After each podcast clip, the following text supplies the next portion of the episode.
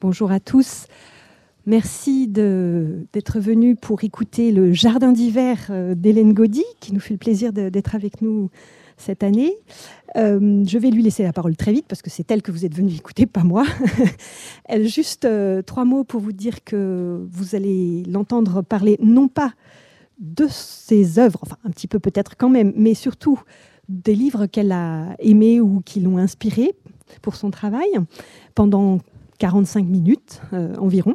Et tous ces livres sont, en vente en fait euh, et pourront être achetés normalement, si tout va bien, euh, grâce à notre partenaire, la, librairie Le Fayère, qui, propose ce stand avec les sélections des auteurs de tous les jardins d'hiver des auteurs de, de, ce festival. Et donc, sans plus attendre, eh bien, je passe la parole à Hélène Gaudy. Merci beaucoup. Merci à vous. Merci d'être là. Alors, c'est toujours un exercice pas évident, mais assez, assez amusant et, enthousiasmant aussi de pouvoir euh, parler pas seulement de son travail, mais des livres qu'on aime, et puis d'essayer de faire des liens euh, entre ces livres et de, de sortir comme ça de sa bibliothèque des, des tous ces, objets finalement très affectifs que sont les livres pour essayer d'en communiquer quelque chose. Euh, voilà, j'espère que je vais vous donner envie de, de, lire ces livres-là qui ont été tous très importants pour moi. Ce que je vais faire, c'est que je vais vous lire pas mal d'extraits aussi, parce que je trouve euh, important d'entendre la, la, langue, d'entendre l'écriture. Et c'est vrai que c'est des, livres que j'ai choisis euh, peut-être avant tout pour leur langue, parce que c'est vraiment quelque chose qui, qui m'a nourri aussi pour écrire. Euh, je trouve qu'il y a une forme de, de, capillarité, de choses qui passent comme ça quand on aime lire et écrire, entre ce qu'on lit et ce qu'on écrit, qu'on est vraiment constitué en tant qu'auteur des livres qu'on lit, et ça passe à travers nous et ça ressort aussi dans, les livres qu'on fait, je crois à ça, à, cette contamination un petit peu des, romans qui passent à travers nous et qui ressortent sous une autre forme. Voilà, donc je trouve que c'est important de, faire entendre cette langue-là, euh, la langue de tous ces auteurs et ces autrices dont je vais vous parler aujourd'hui. Alors d'abord, je vais vous parler de deux livres euh, séparément, mais euh, qui ont des liens entre eux. C'est pour ça que je les, relis. w ou le souvenir d'enfance de Georges Perec et Austerlitz de Zebald. W.G. Zebald, Winfried George Zebald. Je ne sais pas si certains d'entre vous connaissent Zebald, Perec euh, sans doute en tout cas. Euh, ces deux livres, ils ont des liens euh, biographiques, ils ont des liens thématiques, euh, et on va voir qu'il y a des liens même presque plus profonds que, que ça entre ces romans. Et je vais commencer par Perec. Donc euh, Pérec, c'est quelqu'un qui joue beaucoup avec la forme des livres. Euh, donc il était membre de l'Oulipo, euh, du Nouveau Roman aussi. Donc c'est quelqu'un qui a vraiment euh, inventé des, des, des, des, formes au livre, en sortant un petit peu de l'idée que pour écrire un livre, on a forcément un personnage, une histoire avec un. Il va arriver des choses au personnage qui va aller d'un point A à un point B. Pérec, il va complètement bouleverser tout ça, comme si on prenait un jeu de cartes et qu'on mélangeait tout et qu'on faisait autrement. Et il va inventer, par exemple, un roman où chaque chapitre euh, se passe dans un appartement d'un immeuble, voilà, et c'est la structure de l'immeuble qui va faire le livre. Euh, il écrit espèce d'espace où là, il va parler de tous les lieux où il a été. Euh, c'est quelqu'un qui est très attaché, très attaché aux lieux. Il va parler de toutes les chambres où il a dormi, toutes les fenêtres par lesquelles il a regardé dehors, etc. il va toujours se donner des contraintes comme ça, des jeux. Et son livre le plus connu, c'est peut-être La disparition. Et euh, vous savez sans doute, La disparition, c'est un livre où il n'y a pas de E. Donc c'est quand même une contrainte euh, extrêmement compliquée quand on sait que c'est la lettre la plus utilisée. Rien que faire une phrase sans E, c'est très dur. Donc un livre sans E, c'est assez, euh, assez impressionnant. Mais ce qui est très intéressant pour moi chez Pérec, c'est qu'il n'est pas dans une contrainte gratuite. finalement, ces jeux qu'il va faire avec la langue, c'est toujours très lié à sa biographie, à sa vie. et par exemple, la question du E, c'est pas anecdotique chez lui. En fait, Pérec, c'est un, c'est un enfant juif, donc dont les deux parents euh, sont morts euh, pendant la guerre. Son père était un engagé volontaire et il est mort pendant la, guerre et sa mère a été déportée. Euh, lui, il a été caché, donc c'est un enfant qui a très tôt été coupé de ses origines et il a été caché en plus dans la montagne, donc dans un paysage blanc qui, dont il ne garde que très très peu de souvenirs. Donc pour lui, son enfance, c'est vraiment une espèce de, de, de, de champ blanc dans lequel on n'arrive pas à saisir le moindre détail, le moindre, le moindre moindre souvenir. Et, euh, et son nom, donc euh, Pérec, c'est pas son vrai nom puisqu'il est polonais, ses parents étaient juifs polonais, et euh, comme beaucoup de, de, de, polonais ou de roumains ou de, gens qui arrivaient comme ça en France pour fuir les pogroms et qui ont été rattrapés par la guerre, on a retranscrit leurs noms, on les a francisés de manière très brutale, et on a très souvent commis des erreurs. et en, en l'occurrence, Perek, qui devait être Peretz, je crois au départ en polonais, c'est devenu Perek et normalement, Pérec en français, pour que ça se prononce comme ça, il faudrait qu'il y ait deux R ou alors qu'il y ait un accent. Euh, Pérec, P-E-R-E-C, c'est pas c'est pas une bonne transcription en fait, ça a été mal francisé. Et finalement, ce E manquant, bah, c'est ça aussi pour Pérec, c'est le, le, le, fait que son nom ait été écorché au départ, qu'on n'ait pas gardé son identité et que finalement lui-même ne connaisse rien de, de son identité. C'est pas moi qui projette, hein, c'est quelque chose qu'il a qu'il a expliqué à certains moments. Mais euh, mais voilà cette contrainte du E dont il fait quelque chose de très ludique parce que Pérec c'est un auteur euh, un auteur ludique, un auteur qui joue vraiment avec avec l'écriture. C'est pas euh, juste une coquetterie, c'est pas, c'est un défi qui se donne parce que finalement, écrire sans eux, c'est écrire avec le plus grand manque qui soit dans la langue française. Et ce manque-là, pour lui, c'est pas rien, c'est pas juste une lettre, c'est euh, ses parents dont il a pas de souvenir, c'est son enfance qu'on lui a enlevée, c'est son pays dont il ne se rappelle pas. Donc euh, voilà, écrire sans eux, c'est pour lui, c'est ça, c'est écrire avec avec ce vide énorme. Et euh, W ou le souvenir d'enfance, donc ce, roman, euh, c'est un livre euh, que j'aime énormément. Je crois que c'est vraiment un de mes livres préférés, qui a une structure, là encore, comme, comme toujours chez Pérec, assez curieuse, puisque je vais vous lire le tout début, parce qu'il le dit mieux que moi, le tout début de sa quatrième de couverture qu'il a écrite lui-même, qu'il a signé, et qui explique très bien le principe de ce livre. Il y a dans ce livre deux textes simplement alternés. Il pourrait presque sembler qu'ils n'ont rien en commun, mais ils sont pourtant inextricablement enchevêtrés, comme si aucun des deux ne pouvait exister seul, comme si de leur rencontre seule, de cette lumière lointaine qu'ils jettent l'un sur l'autre, pouvait se révéler ce qui n'est jamais tout à fait dit dans l'un, jamais tout à fait dit dans l'autre, mais seulement dans leur fragile intersection. Voilà, donc ce livre, c'est effectivement la juxtaposition de deux textes qui vont être découpés en, tranches presque et, et, alternés. Et l'un de ces textes, c'est euh, un cahier qu'il a retrouvé de son enfance. Et quand il était enfant, et Pérec, comme le font peut-être beaucoup d'enfants, il avait inventé un pays, il avait inventé une île qui s'appelait l'île de W. Et euh, donc il la dessinait, et il avait un grand cahier où il racontait tout ce qui se passait sur cette île. Et cette île, c'était le lieu de jeu, de, de, de joutes euh, sportives entre des groupes de, sportifs qui, qui s'affrontaient sur cette île. Et Pérec dessinait les petits sportifs et, et ils tenaient un petit peu le compte de, leur victoire et ils racontaient la vie sur W. Ça, c'est un des textes. Finalement, il va retranscrire ce texte d'enfance et il va en faire la moitié de ce roman. Et l'autre moitié du roman, c'est euh, écrire sur le fait qu'on n'a pas de souvenir d'enfance. il va essayer en fait euh, d'écrire tout ce qui surnage voilà, de ce paysage blanc dont je vous ai un petit peu parlé, euh, de, de, cette espèce de trou, euh, de trou blanc ou de trou noir euh, qui est son enfance. Et il va écrire tous les, toutes les bribes de souvenirs les plus minuscules, les plus, tous les petits détails qui lui reviennent. Et il va comme ça croiser ces deux récits, tout ce qui se passe dans cette île inventée dans son enfance et tout ce qui se passe dans son enfance à lui dont il n'a presque aucun souvenir. Et finalement, ces deux récits, ils vont avancer comme ça en parallèle et ils vont vraiment effectivement finir par fabriquer autre chose. Parce qu'on se rend compte petit à petit que sur W, donc il y a ces joutes sportives qui sont très enfantines, il y a ces, ces gens qui s'affrontent, etc. Mais petit à petit, on va avoir une espèce d'inquiétude qui va gagner un petit peu ça, une espèce d'étrangeté, et on va se rendre compte que cette île, elle est pas si idyllique, elle est pas si enfantine, et que derrière la joute sportive, il y a quelque chose d'autre, il y a quelque chose de, de, de l'ordre du concentrationnaire finalement, quelque chose d'un enfermement, d'une violence qui va monter petit à petit. Et on va se rendre compte qu'en fait, Pérec, dans son enfance, alors qu'il ignorait ce qui arrivait à ses parents, alors qu'il ignorait ce qui se passait dans le monde, avait quasiment inventé ce qui pouvait se passer dans un camp dans cette île de W. Et tout ça, ça va vraiment se, dessiner petit à petit au fil de la lecture. Et de la même manière, on va avoir accès, voilà, au peu dont il se souvient de son enfance. Et je vais vous lire un petit extrait.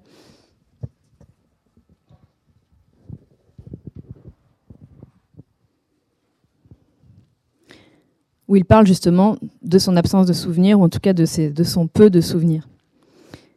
Je ne sais pas si je n'ai rien à dire, je sais que je ne dis rien. Je ne sais pas si ce que j'aurais à dire n'est pas dit parce qu'il est l'indicible. L'indicible n'est pas tapis dans l'écriture, il est ce qu'il l'a bien avant déclenché.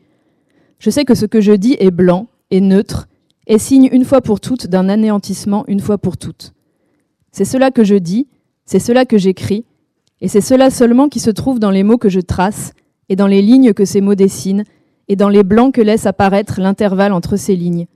J'aurais beau traquer mes lapsus, par exemple j'avais écrit j'ai commis au lieu de j'ai fait à propos des fautes de transcription dans le nom de ma mère, ou rêvasser pendant deux heures sur la longueur de la capote de mon papa, ou chercher dans mes phrases, pour évidemment les trouver aussitôt, les résonances mignonnes de l'Oedipe ou de la castration, je ne retrouverai jamais dans mon ressassement même que l'ultime reflet d'une parole absente à l'écriture, le scandale de leur silence et de mon silence.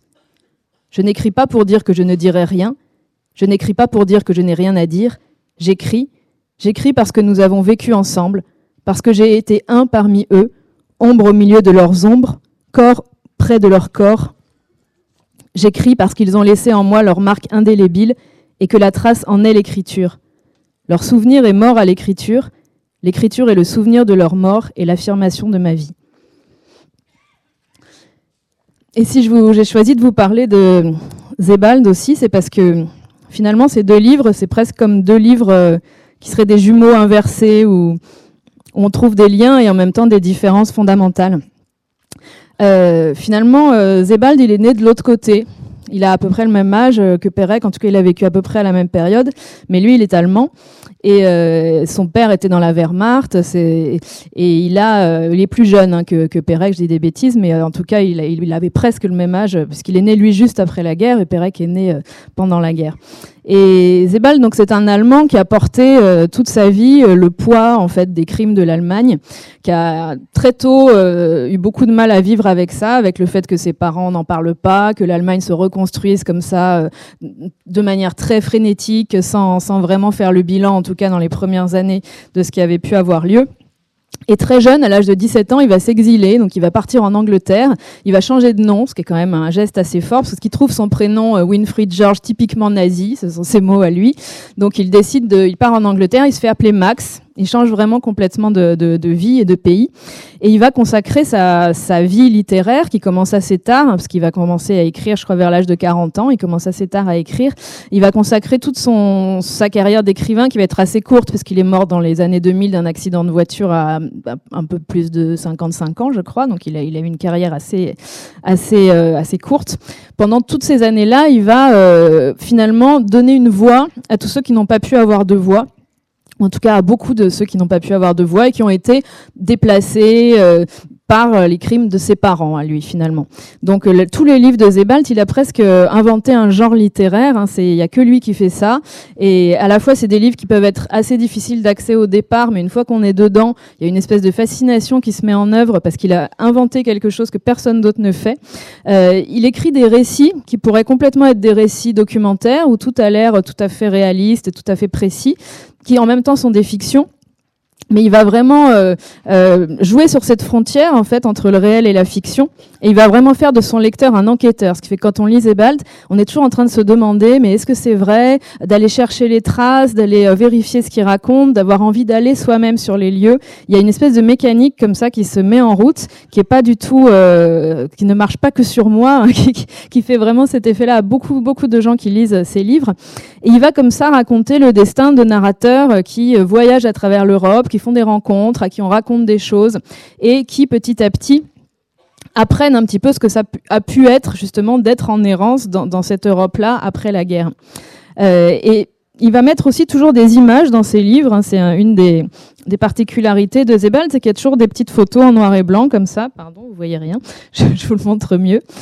Euh, des petites photos en noir et blanc qui sont pas de très bonne qualité évidemment parce qu'elles sont reproduites comme ça sur le papier du roman, et qui ont un statut un peu particulier parce que là encore, on ne sait jamais vraiment si elles sont documentaires. il n'y a jamais de légende, on ne sait pas vraiment si elles sont ce qu'elles montrent ou pas. Et effectivement, c'est pas toujours le cas. Des fois, il raconte qu'il a euh, effectivement mis des photos qui correspondent à ce qu'il est en train de raconter. Des fois, pas du tout. Zebald, c'était un chineur, c'était un accumulateur de traces. C'est quelqu'un qui est vraiment toujours en train d'essayer de sauver un petit peu des choses, comme exactement comme l'a fait Pérec d'ailleurs. Et donc il va euh, acheter des vieilles cartes postales, euh, avoir ses propres archives, et, il va mélanger tout ça dans ses romans, en créant toujours cette forme de trouble, cette forme de doute. Et ce livre-là, Austerlitz, vous voyez, il a beaucoup vécu. C'est mon exemplaire parce que c'est vraiment un des livres qui m'a le, plus accompagné. Euh, il raconte l'histoire d'un narrateur qui s'appelle, euh, enfin non, c'est pas le narrateur, pardon, il y a un narrateur qui rencontre un personnage qui s'appelle Austerlitz. Et ce personnage, un petit peu comme Pérec, n'a aucun souvenir euh, de son enfance. Il a vraiment une espèce de coupure euh, à partir de, sa jeunesse. Au-delà, c'est un trou noir, il ne sait pas du tout ce qui s'est passé. Et puis il voyage, il va de ville en ville, il, s'intéresse à l'architecture, donc il est dans des trains. Et puis petit à petit, à force de d'errer comme ça, euh, il a des réminiscences qui commencent à lui revenir. Et ça se passe dans une gare euh, anglaise. Et d'un coup, dans une gare, il va commencer à avoir des, images qui lui reviennent, des, sons, des souvenirs. Et il va euh, finalement, petit à petit, comprendre qu'en fait, qu'il a fait partie de, de, des nombreux enfants tchèques qui ont été sauvés de la Shoah par des trains qui partaient, qui les emmenaient en Angleterre. Et il se rappelle de ça, il se rappelle qu'il a été sur un quai de gare, qu'il est arrivé en Angleterre, qu'il a été recueilli là-bas par, par des, des, Anglais qui se sont occupés de lui. Et, et, il finit aussi par comprendre que sa mère a disparu dans un camp tchèque qui s'appelle le camp qui s'appelle Thérésine, dans la ville de Thérésine. Et il va enquêter finalement sur ce lieu-là, il va revoir en boucle un film de propagande nazie qui a été euh, tourné à Thérésine pour essayer de trouver le visage de sa mère. Et donc ce récit-là, c'est vraiment le récit de la quête de ce personnage qui va justement essayer de, de, de, combler les trous, de combler les blancs de son existence. Et si je vous dis qu'il y a un, lien très fort avec Pérec, c'est qu'il y a vraiment beaucoup de détails qu'on retrouve. Et finalement, dans, le, dans les récits de l'enfance de Pérec, qui se rappelle lui aussi avoir été sur un quai de gare, avoir eu un charlot qui était un illustré de l'époque à, à, la main, des, tout, plein de petits détails comme ça se retrouvent mot pour mot dans le texte de Zebald sans qu'on sache précisément s'il a lu Pérec, s'il y a eu un échange direct entre eux. Mais en tout cas, il y a, euh, c'est presque comme deux personnages jumeaux. Et ce que je trouve très beau, c'est que justement Zebald, il est né euh, de l'autre côté. Quoi, c'est, quelqu'un qui est plutôt, euh, voilà, qui, a, qui dont la famille a, a, commis ce qui a tué les parents de Pérec finalement. Et à travers sa, littérature, il va se retrouver comme une, comme une sorte de jumeau littéraire. Et ces deux livres sont deux livres absolument magnifiques sur la, sur la mémoire et surtout ce que la mémoire a aussi de, de, de, de troué, de, de, de, fragile, de mouvant. Et euh, je suis pas là pour vous parler de mon travail, mais je vais juste vous dire un, petit mot parce que ce livre, ça a été pour moi le déclencheur d'un autre livre que j'ai écrit. C'est là que je dis que Zebald a ce, ce, ce pouvoir vraiment de, de, donner envie de prolonger, en fait, d'aller voir. Alors, moi, quand j'ai lu ce livre, j'ai eu envie d'aller à Thérésine, euh, dans, donc, dans cette ville qui a été un camp en République tchèque je suis allée à Thérésine et j'ai commencé à, écrire sur cette ville. Et ça a donné un livre qui s'appelle Une île, une forteresse et qui est à la fois euh, à la fois une enquête sur ce lieu-là aujourd'hui. Parce que ce que je m'étais demandé c'est finalement bon Sebald il a écrit sur sur euh, Thérésine dans les années 80 qu'est-ce que cette ville est devenue aujourd'hui? Parce que ce qui est quand même euh, très particulier avec cette ville, c'est que c'était une ville entière, une ville de garnison qui a été transformée en camp et qui ensuite a été retransformée en ville en quelque sorte, ce qui fait que tous les habitants de Thérésine vivent dans des lieux où des gens ont été internés. Et, euh, et la question que Zebald s'est posée, la question que je me suis posée aussi des années après, c'est euh, qu'est-ce que ça fait à une ville finalement? Comment on peut, euh, est-ce qu'on vit pareil dans une ville qui a cette histoire-là ou pas? Et donc j'ai été sur place, j'ai rencontré des survivants qui sont passés par Thérésine, des habitants aussi beaucoup qui m'ont raconté leur histoire. Et tout ça m'a ramené aussi à l'histoire de mon grand-père qui est mort en déportation, mais pas à Thérésine, mais dans un autre camp. Et tout ça est devenu aussi une manière d'approcher des choses beaucoup plus personnelles. Donc, si je vous raconte tout ça, c'est juste pour vous dire que, que le Zebald, il a ce, ce, ce pouvoir-là, finalement, de déclencher des choses, de, de donner envie déjà de lire tous ses autres livres, parce qu'on se rend compte qu'il a vraiment c'est un monde en fait, c'est vraiment une œuvre monde. Euh, il a inventé un genre, il a inventé une langue, il a inventé un, une façon de, de parler de, de cette période-là de l'histoire qui pour moi était complètement nouvelle parce que jusque-là, c'était très loin de, de, de ma vie. J'avais l'impression que le passé et le présent étaient quand même très étanches. Et c'est le premier auteur qui m'a fait sentir à quel point les choses étaient finalement très proches. Et je pense que c'est aussi parce qu'il n'essaye jamais de reconstituer. C'est pas un auteur qui va nous faire euh, nous mettre dans la peau de quelqu'un qui a été déporté, par exemple, ou il essaye pas du tout de faire ça.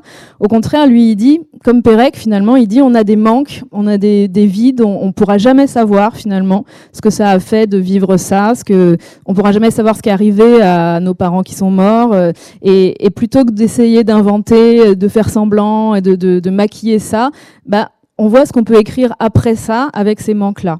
Voilà. Et moi, je trouve que c'est une littérature qui est absolument bouleversante, justement parce qu'elle est aussi très, euh, pas du tout dans, la recherche de l'émotion, mais en montrant ce que c'est que d'écrire avec ces vides-là, bah, l'émotion, elle est, pour moi beaucoup plus forte.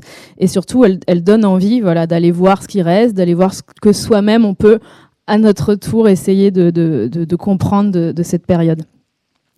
Alors, je vais peut-être regarder un peu l'heure parce que je ne sais pas du tout Combien il est? Oui, bon, ça va. euh, voilà. Donc, c'est deux livres que je vous conseille absolument, vous l'aurez compris. Et je vais peut-être quand même vous lire un petit extrait. S'il est que 5, ça veut dire. On, on arrête à quelle heure, juste, pardon? 4h30. Ah oui, non, je vais quand même continuer. Alors, je vais continuer sur. Euh, on va changer, on va changer d'ambiance. Par contre, on va rester dans les mêmes, euh, dans les mêmes époques à peu près, dans les mêmes euh, années, euh, avec un auteur norvégien qui s'appelle Tarjei Vesas. Donc lui, il est mort dans les années 70, donc il a écrit, voilà, dans les années 50, 60 plutôt. C'est un auteur qui a une magnifique vision du paysage. Euh, moi, c'est quelque chose qui me tient beaucoup à cœur aussi dans mes romans. Très souvent, ça part du lieu, ça part de d'essayer de communiquer quelque chose d'un lieu, une atmosphère, une trace euh, qui va ensuite laisser dans la mémoire du lecteur ces espèces d'images qu'on peut avoir euh, dans les rêves ou, ou, ou, de ces souvenirs de lecture qui font que très souvent, quand on a lu un livre il y a longtemps, il nous reste presque qu'une image de lieu. Voilà, un intérieur de maison, euh, un paysage. Et moi, je suis très sensible à ça et je trouve que Vesas, il a une, une merveilleuse manière de parler du paysage. Dans tous ses livres, il y a Les Oiseaux aussi, qui est un magnifique livre. Mais là, on va parler du Palais de Glace, qui, euh, comme son nom l'indique, va nous emmener vraiment dans la glace, dans le froid, dans la blancheur, dans l'hiver, mais de manière extrêmement scintillante, extrêmement lumineuse. Euh, ce livre, c'est l'histoire de deux petites filles qui s'appellent Un et Sis deux petites filles qui ont à peu près 8-9 ans euh, et qui vont d'un coup se, se, trouver et avoir une espèce de coup de foudre amical comme on peut avoir à cet âge-là, où elles vont devenir presque le miroir l'une de l'autre. Elles sont dans une relation euh, de fascination et d'attirance de, de, euh, très forte.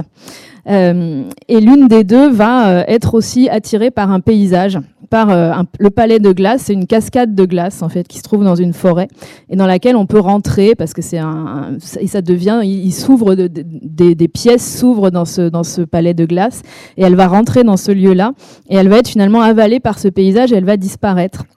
Et celle qui reste, donc 6, va passer son temps à essayer de, savoir où son ami a pu disparaître et, et, d'essayer de, de, la suivre et de comprendre ce qui a pu arriver à son ami.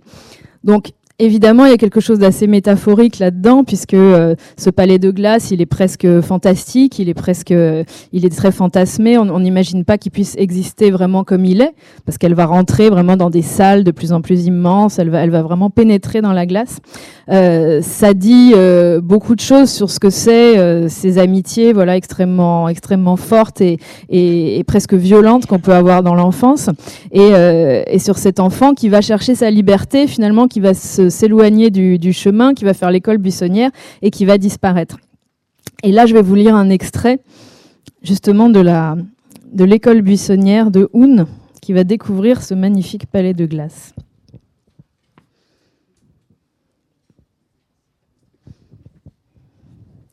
La pente raidissait, le clapotis de la rivière s'amplifiait, mais la cascade ne grondait toujours qu'en fond sonore.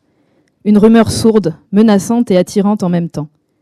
Un songea, comme par bravade, je ne le voulais pas tout ça. Or, elle le voulait. Il n'y avait pas plus juste que ça, même si c'était interdit, même si c'était une folie. Pour rien au monde, elle ne pouvait rebrousser chemin, impossible. Ça avait à voir avec six et avec ce qu'elle entrepercevait dorénavant. si on faisait demi-tour et renonçait à tout ça, si on tournait le dos au grondement en contrebas, si donc on rentrait à la maison les mains vides, on aurait alors la sensation d'un gouffre de manque, de quelque chose que jamais plus on ne retrouverait. Le grondement s'intensifia aussitôt. Le ruissellement de la rivière s'accélérait en dessinant des sillons jaunes. Oun dévalait la pente dans un fatras argenté de bruyères et de touffes d'herbe. Un arbre se dressait de temps à autre. Plus elle courait, plus le grondement gagnait en intensité. Brusquement, des vapeurs d'eau montèrent en volute juste devant elle. Elle venait d'atteindre le bord du précipice. Elle s'arrêta net, comme si elle avait failli dégringoler dans le vide, tant il avait surgi abruptement. Deux vagues déferlèrent en elle, la première d'une froideur paralysante, la seconde d'une chaleur revigorante, puisqu'il en va ainsi face aux grandes choses. Un visitait ces lieux pour la première fois. Depuis qu'elle habitait dans la région, personne pendant l'été ne lui avait proposé de venir se promener par ici. Sa tata lui avait bien parlé d'une cascade, mais sans entrer dans les détails. Il n'en avait été ensuite question qu'à la fin de l'automne, après la formation de ce fameux palais de glace, qui, disait-on, était un vrai spectacle pour l'œil. Oui, qu'est-ce que c'était que ça? Ce devait être le palais de glace. D'un coup, le soleil disparut. Il reviendrait peut-être plus tard, descendre dans cette ravine aux bords escarpés, un soleil remplacé en ce moment par une ombre glaciale. Un plongeait son regard dans un monde magique, fait d'aiguilles et de dents, de dômes galbés et de coupoles givrées, de courbes douces et de guipures alambiquées. Tout était de glace, et l'eau qui giclait ici et là prolongeait la construction par ses éclaboussures. Les ramifications de la cascade étaient désaxées par la glace, elles filaient dans de nouveaux lits, façonnaient de nouvelles formes, tout étincelait. Bien que le soleil ne se montre pas, ses rayons chatoyaient de tonalités vertes et bleu glacier, miroitaient d'un éclat froid comme la mort. Au milieu de tout ça, la cascade se précipitait dans le vide, dans une cave abyssale noire, semblait-il. L'eau s'étirait en faisceau par-dessus le rebord de la falaise, changeait de couleur en passant du noir au vert, du vert au jaune et au blanc, selon l'impétuosité croissante de la chute. De la cave abyssale se dressait un rugissement, celui de l'eau qui s'écrasait en écume blanche contre les roches du fond, des bouffées brumeuses et évasées s'élevaient dans les airs. Un poussa un cri de joie. Il se noya au creux du fracas et du chuintement, tout comme les nuages chauds qu'elle soufflait se volatilisaient dans les froides vapeurs d'eau. Des deux côtés, les vapeurs et les éclaboussures ne s'arrêtaient pas un instant. Elles poursuivaient leur ouvrage lentement mais sûrement et avec toujours plus de frénésie. L'eau se voyait dévier de son cours initial, le gel l'aidait dans son édification. Plus large, plus haut, autant d'alcôves et de couloirs et de goulets, de dômes glacés au sommet, nettement plus tarabiscotés et splendides que tout ce que Houn avait pu voir dans sa vie. Voilà. Elle avait à présent une vue plongeante, mais elle tenait à le voir d'en bas. Aussi entama-t-elle la descente de la pente abrupte et verglacée sur le flanc de la cascade. Elle était comme absorbée tout entière par le palais de glace, tant elle le trouvait monumental. Bon, c'est avant qu'elle rentre vraiment à l'intérieur. Elle va découvrir vraiment tout, un monde dans ce, palais de glace. Et je vais accélérer un petit peu parce que sinon j'aurais pas le temps de vous parler de tous les livres. Mais vraiment, je vous conseille la lecture de Vézas, de tous ces, de tous ces romans qui sont extrêmement poétiques euh, et extrêmement euh, originaux aussi pour la période où il écrit et, même pour aujourd'hui. Euh, je vais passer à Andrzej Stasiuk qui est un auteur polonais euh, de l'avant-garde polonaise. Euh, bon, maintenant il a, je sais pas quel âge il a exactement, mais c'était un, ça a longtemps été un jeune auteur d'avant-garde en Pologne qui faisait des choses assez singulières, qui a écrit dans des fanzines, qui était dans une culture comme ça un petit peu, un petit peu marginale, un petit peu underground. Maintenant, il a, pris un petit peu d'âge, mais, mais c'est toujours très, très, fort et très, original. ce livre-là, c'est un tout petit livre. Et dans ce tout petit livre, il y a trois textes donc c'est vraiment des tout petits textes. Mais moi, c'est un livre dont j'aime beaucoup, que j'aime beaucoup montrer, conseiller, lire, parce que justement, c'est une lecture extrêmement courte, mais extrêmement fulgurante. Euh, et dans ces trois textes, il y en a un surtout que j'aime énormément, qui s'appelle donc Un vague sentiment de perte, qui est le titre aussi du recueil. Euh, et ce, livre, en fait, c'est une histoire toute simple. C'est encore une histoire d'amitié. Euh, entre deux, jeunes hommes qui se sont connus adolescents et, euh, et qui ont grandi, qui ont vieilli, et l'un d'entre eux est malade et va mourir sans doute. Et il est accompagné par son ami dans un voyage qu'ils refont ensemble. Mais en pensant que ça va être le dernier voyage. Et tout ça leur fait revivre leurs années d'adolescence, leurs rencontres. Et ce qui est surtout très beau dans ce, dans ce texte, c'est l'évocation de, de cette jeunesse euh, qui est extrêmement verte, extrêmement vivante, vraiment très, très belle dans une langue que je trouve magnifique.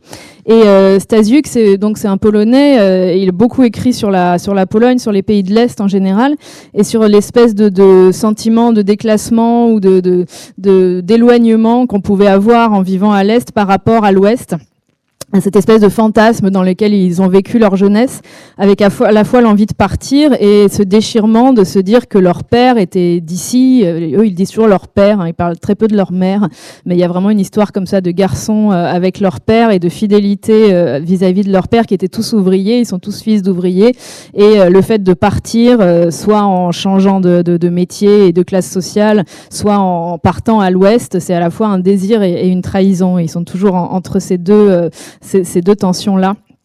Euh, voilà, je ne vais pas vous en dire plus. Et là, une fois de plus, je vais vous faire entendre euh, la langue de Stasiuk.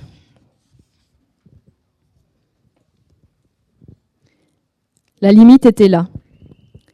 La ville s'arrêtait brusquement, à mi-pas, comme surplombant un ravin, comme si elle avait le souffle coupé ou était frappée de stupéfaction devant cet immense espace de cabanes de terre, de lopins herbeux, de tôles, de rails et de tout ce miracle de pacotille. Ici, tout s'interrompait pour laisser place à autre chose. La cité des maisons de verre constituait l'ultime rivage de la ville. Plus loin se répandaient des eaux basses et sombres qui charriaient des îles paradisiaques, des îles diaboliques, des épaves, des terres arrachées à la ville, un mélange éclaté de l'industriel et du récréatif.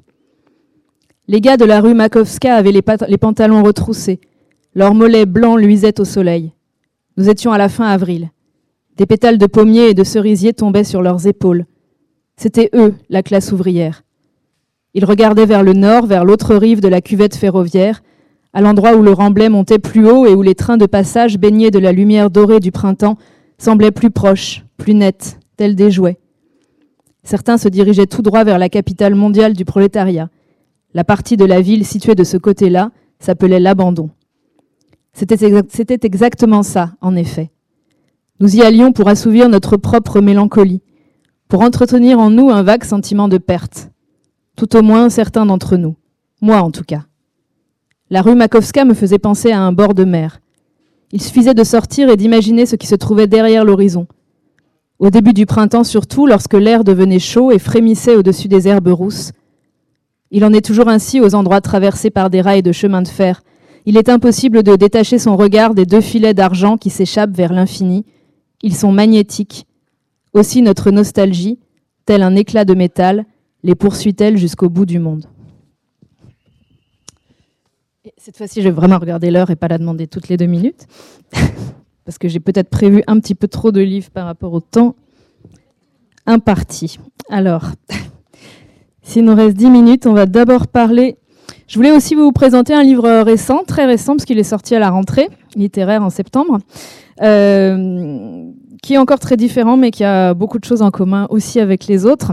C'est Ici seulement nous sommes uniques de Christine Havel. Euh, c'est un livre que j'ai trouvé vraiment magnifique. Et là encore, dans sa langue, dans le rapport au paysage et dans le rapport à l'enfance, à la jeunesse, euh, c'est un livre qui est entièrement écrit au nous. Donc c'est un narrateur multiple. Il euh, n'y a pas de narrateur unique. tout est fondu comme ça dans cette espèce de nous communautaire. Et ce nous, c'est une bande d'enfants ils sont euh, cinq ou six, on ne sait même pas exactement combien ils sont, mais il y en a quelques-uns qui vont se détacher petit à petit quand même euh, dans le récit.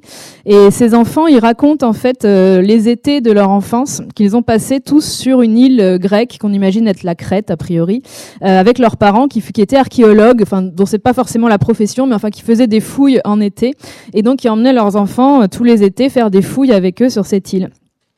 Et, euh, et, donc il raconte ces enfants, euh, ces étés qui se qui se succèdent petit à petit, qui au début sont tous les mêmes puisqu'ils sont dans cette lumière euh, magnifique, dans cette euh, dans cette parenthèse qui les coupe de leur vie quotidienne, et, qui petit à petit finissent par se colorer un peu différemment aussi parce qu'ils grandissent évidemment.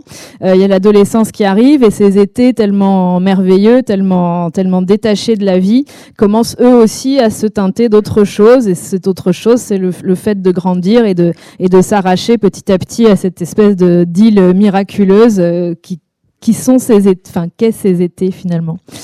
Euh, et, donc on va les découvrir, on va comprendre euh, certains aspects de leur vie. C'est vraiment des personnages qui, existent euh, malgré ou grâce à ce nous. Et en même temps, ils sont aussi ce groupe, voilà, ce groupe extrêmement fort, extrêmement soudé, et, et ce lieu, ce groupe qui est indissociable de ce lieu. Et ce qui est très beau dans ce, dans ce livre, c'est que la question de l'archéologie, finalement, elle est multiple, évidemment, puisque ils font des fouilles, donc ils vont concrètement euh, trouver des tessons, essayer de comprendre, mener des enquêtes sur, euh, sur ce qui a pu être euh, les civilisations dont ils trouvent la trace. Et en même temps, ce livre, c'est aussi l'archéologie de leur propre enfance, c'est l'archéologie de, de, ces étés qui, qui nous fait remonter, nous aussi, dans nos souvenirs, dans nos souvenirs d'enfance de, et de jeunesse. Euh, voilà, je vais vous lire un, le tout début du livre qui, euh, qui nous place, je trouve vraiment, euh, vraiment dans cette ambiance-là. C'est une ambiance extrêmement solaire et vraiment euh, très sensorielle qui, qui nous fait sentir à nous aussi ce que c'est voilà, d'être un enfant sauvage deux mois par an.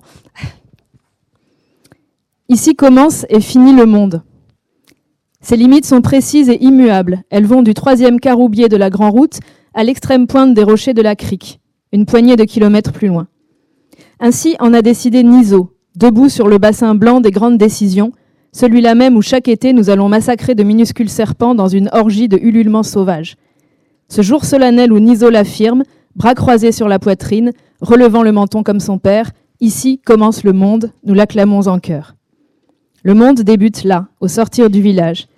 L'unique route goudronnée mène droit au bourg de l'île, puis s'oriente d'un coup de brusque vers la mer. Notre territoire englobe trois champs d'oliviers, les graminées et les buissons d'épines, le jardin bordé de tamaris, la maison de fouilles, le palais et le chantier, émiettés en plusieurs sites jusqu'à la falaise. Ici commencent et finissent nos vies. Nous y passons deux ou trois mois par an. Le reste de l'année n'existe qu'à peine, étiré dans une brume compacte de monotonie, une récitation bien apprise et débitée par cœur, à toute vitesse sans en avoir le sens, oubliée à la seconde de l'arrivée sur l'île et dont jamais nous ne parlerons entre nous. Le reste de la terre est une pauvre chose insipide et froide, un navet rabougri dans la soupe du soir. Même notre ciel d'été ici est autre. Il perd la consistance laiteuse des horizons flamands ou les nuages étirés du nord de l'Italie. Il est d'un bleu intense, avec la chaleur s'épanouit le soir et en un déluge de couleurs comme nulle part ailleurs. Le monde se limite à quelques arpents d'eau profonde et de terre rouge sang, contenus par deux sentiers et une frange rocheuse incisant la baie. Il nous suffit. Du haut de la falaise, la veille du départ, nous le contemplons, sûrs de nous, la langue sur nos lèvres craquelée de sel, nous tortillons d'un pied sur l'autre jusqu'à ce que le ciel soit plus sombre que la mer. Là, face à l'anse, nous jurons de revenir l'été suivant, celui d'après et tous les autres, à plonger dans les vagues.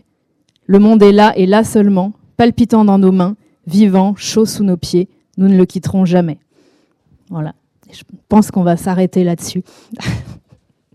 Merci pour votre attention.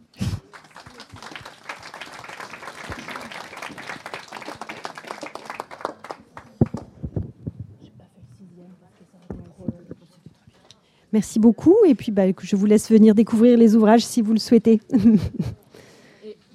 Juste, j'ai pas parlé du sixième livre parce que ce serait un peu long et compliqué qu'on n'a plus le temps, mais je vous conseille quand même L'avancée de la nuit de Yakuta Alikavasovic, qui est un livre euh, magnifique, euh, avec une écriture magnifique, une histoire d'amour euh, vénéneuse et mystérieuse et, très étonnante. Voilà, je vous, je vous, invite à venir le regarder aussi parce que c'est un très beau livre récent lui aussi, même s'il est un peu moins que celui de Christine Avet.